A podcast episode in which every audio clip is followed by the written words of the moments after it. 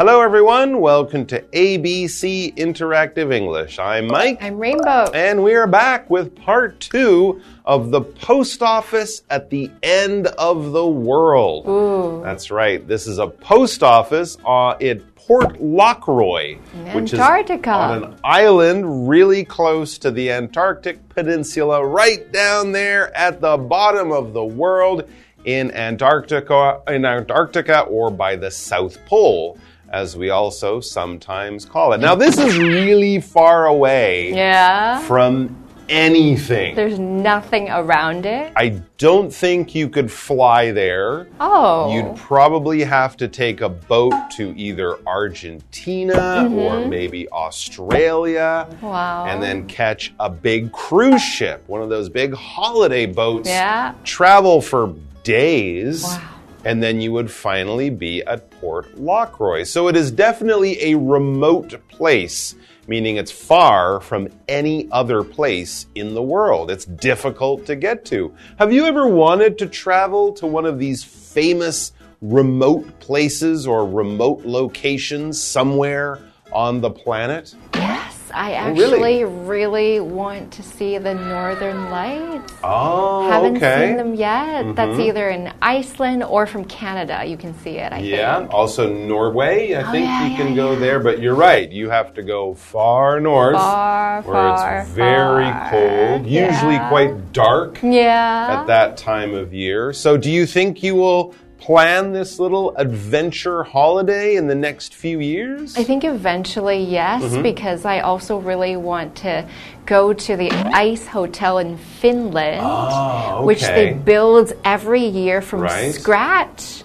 And it melts in the springtime and it's completely new every year. Pretty cool. You could definitely combine these two experiences, Yeah, right? yeah. You could definitely find a place to stay in your ice hotel and then at night walk out and look at the Amazing. northern lights. The only problem is it might be a little expensive. Probably very expensive. But a once in a lifetime hmm. experience. Worth like, it. like going to a post office at the bottom of the planet near the South Pole and hanging out with penguins. Let's find out more about this strange place.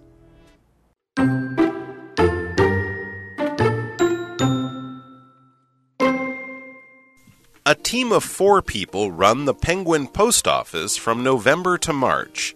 That's summer in Antarctica. Also, the Gentoo penguins gather at that time. The team counts the penguins and gathers information about them. In addition, they welcome the visitors to Port Lockroy. Then they process around 80,000 cards from the visitors.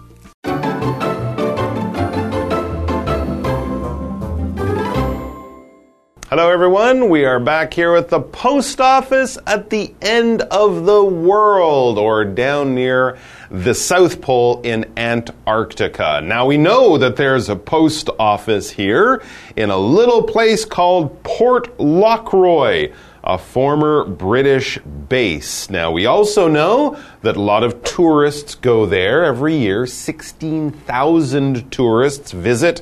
And we also know there's probably at least 16,000 penguins Aw. living around there. But unlike a Japanese manga or a cute cartoon, no, the penguins do not work in the post office. Why not? Stamping That your letters so or cute. selling you postcards. So here's a really good question. Who chooses to live in this tiny place far away from anything down by the South Pole? There have to be people living and working there, right? Yeah, I wonder if they're the that? only people on the island besides tourists. I don't know. The article says a team of four people run the Penguin Post Office hmm. from November to March. So that's just a couple months mm-hmm. of a year. I guess right. the other times it's closed. That's right. November to March, of course, would be the middle of the summer down there in the South Pole. I mm-hmm. guess if they're there in their winter, June, July, August, too cold, too windy, no tourists, no workers needed. But they do need some people there during those busy summer months to run the post office. Exactly. Running and in this office. case, we're not talking about running with our two legs. We're talking about running something like an operation, an office, a post office. That means to make it work. Someone has to go there, someone has to do the job, someone has to clock in, clock out, take the letters, collect packages. To run an operation means to do all the things that it requires to make it happen. So you can say, it's difficult to run a country because there are so many people. And you know, it's probably hard to run a small post office in the middle of nowhere, even if it's in the summer. It's probably still cold, I'm guessing, quite cold. It's probably cold, plus you're far away from anything, including your family and Yeah, friends. there's no one. And there's only four people down there. But as we learned, they're only there for a few months. I think it was November through To to, March. March. So about four months they're down there. That's summer in Antarctica, right? Ah, so that's when the cruise ships will be coming through and the tourists will be visiting. And there's another interesting thing going on in those warm summer. Well, warm summer Warmer. months. It is the South Pole. Also, it says the Gentoo penguins gather at that time. Yeah, I guess that makes sense. The penguins decide to meet their mates, lay their eggs, and have their babies during the summer when the weather is the nicest and the least, you know, cold, windy, and that makes dangerous. sense. To keep So- the eggs warm. Absolutely, yeah. Totally have your babies when the weather is nice. So, we also learned that not only do those four people run or keep the post office open and working, it says the team counts the penguins and gathers information about them. Interesting. So, they kind of have an, uh, another job of being sort of biologists or people who study animals and learn about them from, you know, watching and doing science. Yeah, and they have Cool. to count the penguins. How do you count penguins? They all look the same. I know, right? To start count again. goes one, two, three, four. To take the number of something, the total, that is to count. So I guess they have to keep track of all the penguins Mm-hmm. and they have to count to see if they're all healthy. Are they still there? Have they died? Are there new baby penguins? Keeping the count of something. So we can also use count as a noun here. That's right. And of course, as a biologist, as a scientist studying animals, you want to know are there more animals this year than last year? Are the numbers growing? Are the numbers shrinking or getting smaller? Maybe there's a problem. Maybe there's a disease. They need information about these penguins that they are studying. Scientists deal with information of all kinds, all types. It can all be useful and interesting. So, not only how many penguins, how big are they, how much are they eating, how many eggs are they laying compared to last year, all sorts of stuff. Information, data, statistics, facts things that you can point to and say, that's true, we looked it up, we checked it twice, we can use that information to learn new things and make new discoveries. So there you are, you're working in the post office, keeping the business running, you're counting the penguins, and then a giant boat or a giant ship shows up, and all these tourists come pouring off, and then the workers have to switch to another job they have. In addition, they welcome the visitors to Port Lockroy. So they're kind of like tour guides, kind of like hosts, doing things like that, making sure all the tourists have a fun and safe visit. Then it says they process around 80,000 cards from the visitors. Gosh, that's Remember? a lot for four I bet people. a lot of people send postcards and letters from this very strange, remote post office. So when the tourists get back on the boat, they have a mountain of new mail to process and get out on a boat or an airplane or something to many parts of the world. Yep, and to process something is to do every single step that is required from beginning to finish. So when we are processing mail, we have to collect it, we have to check the addresses, check the stamps, are they correct? We have to organize them by which country, when do we start sending them? We have to do all of this before the mailman comes to pick it up and send it on its way. There is a step by step that follows, and we can say a step by step process, which would be a noun in this case. So this word can hmm. be a verb or a noun. Oh, it's a lot to do. That's true, and once all that mail's processed, there are more penguins to count. Oh, when does the day Busy. end? All right, guys, well, we're going to take a break, and we're halfway through processing this article with you. Let's finish it off when we come back.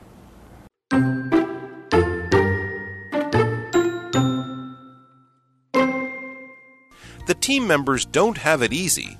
They share one bedroom and there's no heat, running water, or internet. Even though life there is hard, the team loves their job at the Penguin Post Office.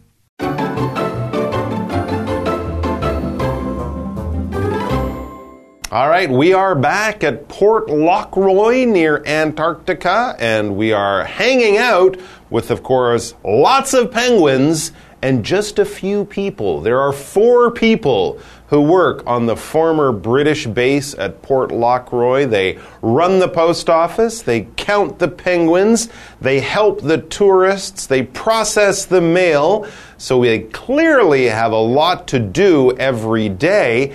And then you would think, well, after work, they must really enjoy a very comfortable life there, right? Just four people, they must have a great place to live. You know. It says the team members don't have it easy. They don't have it easy. Life is difficult and challenging. And that's not just all the work, that's also how they live. Let's learn. It says they share they share one bedroom.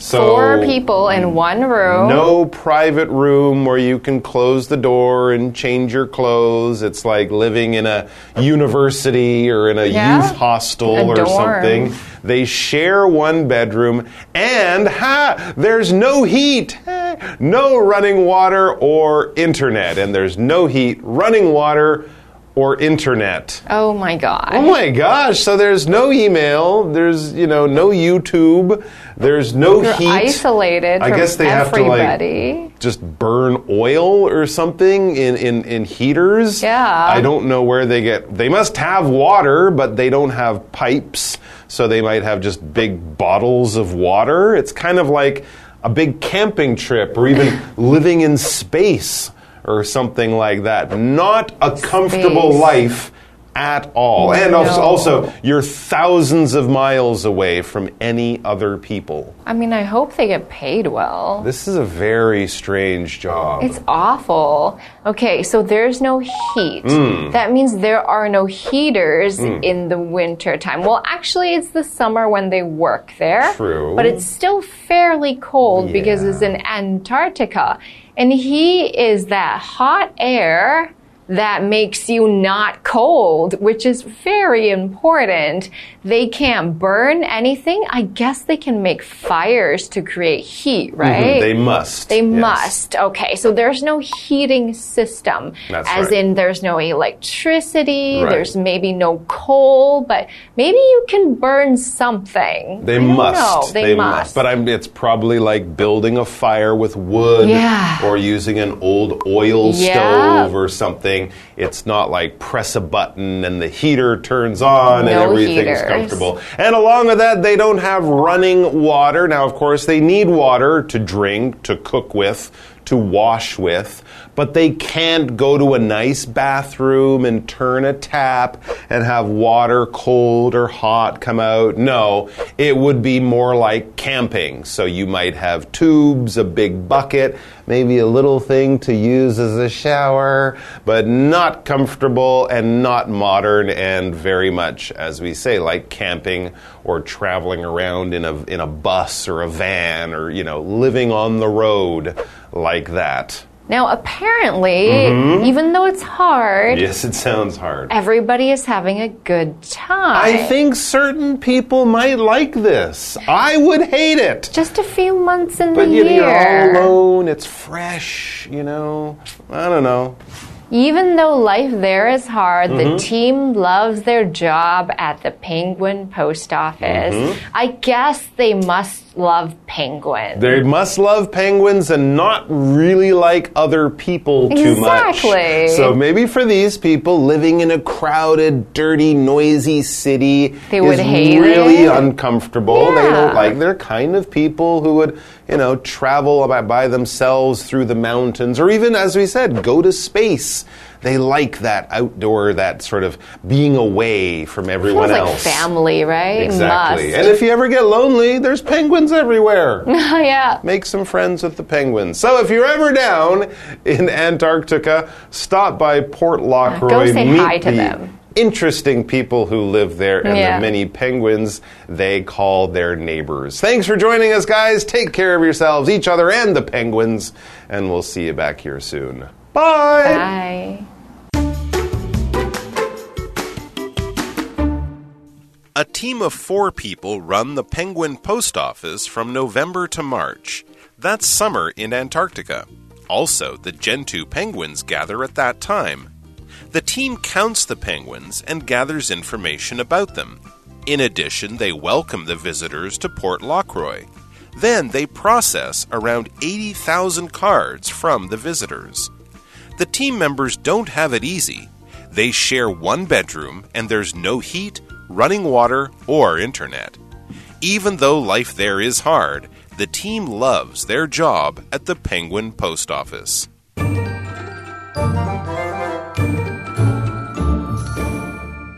Hi, I'm Tina。我们来看这一课的重点单字。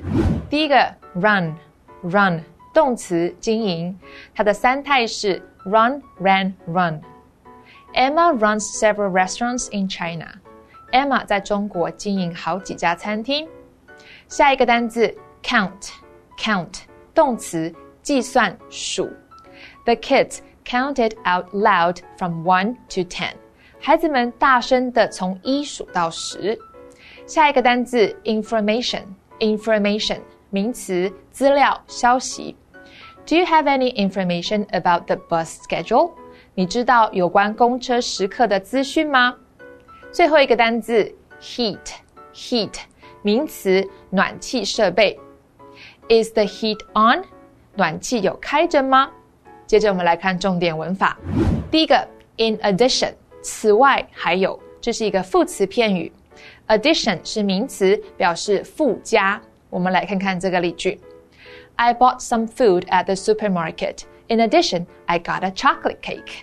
我在超市买了一些食物，此外我还买了一个巧克力蛋糕。下一个文法，have it easy，过着轻松的日子。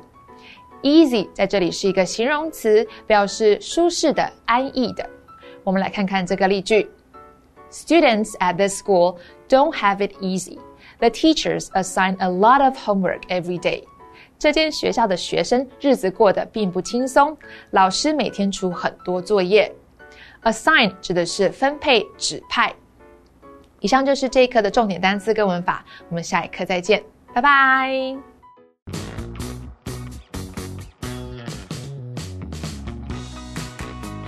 Here's how to play. The host will be holding three cards. Each card will have two sentences containing a secret vocabulary word or phrase that has been replaced by the word bear. The host will read the sentences out loud for the contestants to guess. Whoever guesses first gets a point. The person with the most points wins. And you can play along too. Hello, everyone. My name is Winnie. I'm Matt. I'm Carolyn. Let's play Guess the Bear. Okay, so our first one is a noun and it is one word. The old lady has a beautiful bear in her yard. There are all kinds of different flowers in the bear world. Plant. Nope. Bush. Nope. Garden. Garden. Mm. Ooh, yeah, you got it, you got it. So the old lady has a beautiful garden in her yard. There are all kinds of different flowers in the garden. Okay, very good. Okay, so second one, it is a verb, one word. When you're in danger, always bear for help. The boy heard his mom bear his name and went home. Shout. Nope. Call. Oh, you got it. Okay, neck and neck. Okay, this one goes to the winner. Um, wait. When you're in danger, always call for help. The boy heard his mom call his name and went home. Okay, very good. Okay, last one. Phase. Phrase. Two words. Congratulations on getting first place. I am so bear bear you. Pete is bear bear, his son for standing up for himself. Proud, of. Oh, yeah, very good. Congratulations on getting first place. I am so proud of you. Pete is proud of his son for standing up for himself. And I'm sorry to say, Carolyn, but that's the winner. Was it? That was pretty close. Yeah, that was very neck and neck over there. But uh, you guys, you guys both actually kind of answered at the same time. Yeah. But There one of you. were some times, I think. I, I'd give it. I'd give it a tie. Okay.